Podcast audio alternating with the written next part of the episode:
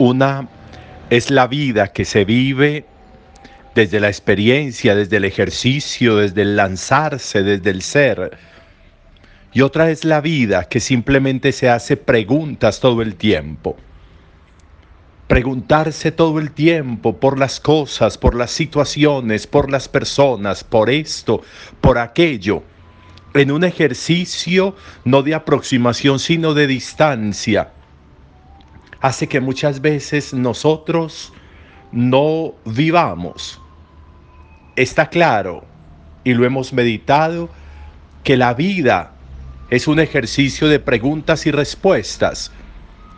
Pero la vida que viene con preguntas para que nosotros respondamos desde la vida a las preguntas, para que los momentos y las situaciones que la vida nos va trayendo, muchas veces que nos toman de sorpresa, no nos cojan sin argumentos, hemos meditado pero otra cosa es guardar distancia por estarnos preguntando todo el tiempo por personas, por momentos, guardando distancia, marginándonos y evitando vivir. Muchas veces creemos que guardar silencio y alejarnos y marginarnos y preguntarnos internamente por esto, por aquello, por qué hace esto, por qué hace lo otro, quién es, para qué, y marginarnos de vivir hace que perdamos tiempo, un tiempo rico para la vida, un tiempo que sabemos que es un bien no renovable.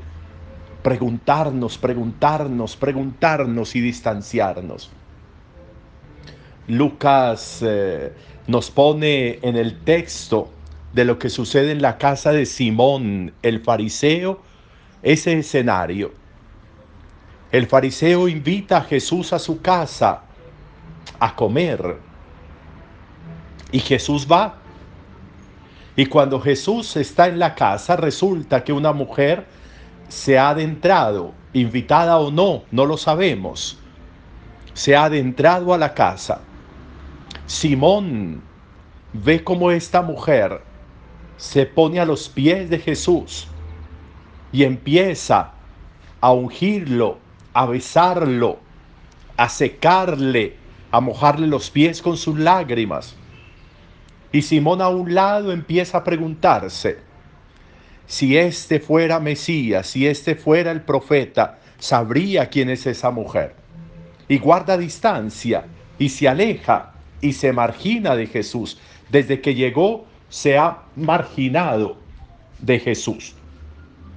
Y ese marginamiento ha hecho que Jesús se dé cuenta del asunto y empieza a decirle a Simón, Simón, un eh, prestamista tenía dos deudores. Uno le debía mucho y otro le debía poco. Les perdonó a los dos. ¿A quién ¿quién debe estar más agradecido con el prestamista? Y Simón responde, pues aquel al que le debía más, al que le perdonó más. Y, Jesús le hace ver, le hace ver a Simón lo que ha hecho la mujer y lo que no ha hecho él. Desde que yo llegué a tu casa no me pusiste agua para los pies y esta mujer no ha cesado de lavarme los pies con sus lágrimas. Cuando yo vine a tu casa no me diste el beso de bienvenida y esta mujer no ha dejado de besarme los pies. Cuando yo vine a tu casa no me ungiste la cabeza y esta mujer no ha dejado de ungirme los pies. Es decir, le está diciendo a Simón, la vida tuya se ha quedado en preguntas, en distancia, en marginamiento. Lo que tenías que hacer no lo has hecho por quedarte en la distancia. Lo que deberías haber hecho, no lo has cumplido. No has sido un buen anfitrión. No has sido acogedor. Has invitado por invitar, pero no querías invitar. Te quedaste en la distancia y esta mujer no ha dejado de hacer lo que tú deberías haber hecho. Tengo que hacerte una pregunta. Le dice pues Jesús a Simón, tengo que preguntarte algo. Sería muy interesante que a lo largo de este día pudiéramos decirnos cuántas preguntas debería hacernos el Señor, cuántas preguntas tiene para nosotros el Señor y cuántas preguntas de situaciones como la que está viviendo Jesús en casa de Simón por la por la falta de acogida, por la falta de cercanía, por la distancia que ha guardado Simón, por no cumplir lo que debería cumplir por no ser un buen anfitrión en su casa, por dudar de Jesús, por distanciarse de Jesús. ¿Cuántas preguntas tendrían que hacernos a nosotros por no hacer lo que tenemos que hacer, por ni siquiera cumplir muchas veces lo que tendríamos que cumplir, por dedicarnos en la vida a quemar neuronas, por pensar y pensar y pensar en esto, en aquello, en lo otro, en esta persona, en aquella, en dudar de este, en dudar de aquel y dejar de hacer lo que tenemos que hacer. ¿Cuántas veces la vida se nos va en dudar y dudar y, dudar? Está bien, está bien que dudar impulsa la vida, pero no cuando la vida se vuelve una duda, no cuando las relaciones se vuelven dudas, no cuando lo que debería ser cercanía, acogida, se vuelve un dudar todo el tiempo y un alejarse y un marginarse. ¿Cuántas veces las, relaciones que tenemos y que hemos establecido se volvieron un marginarse?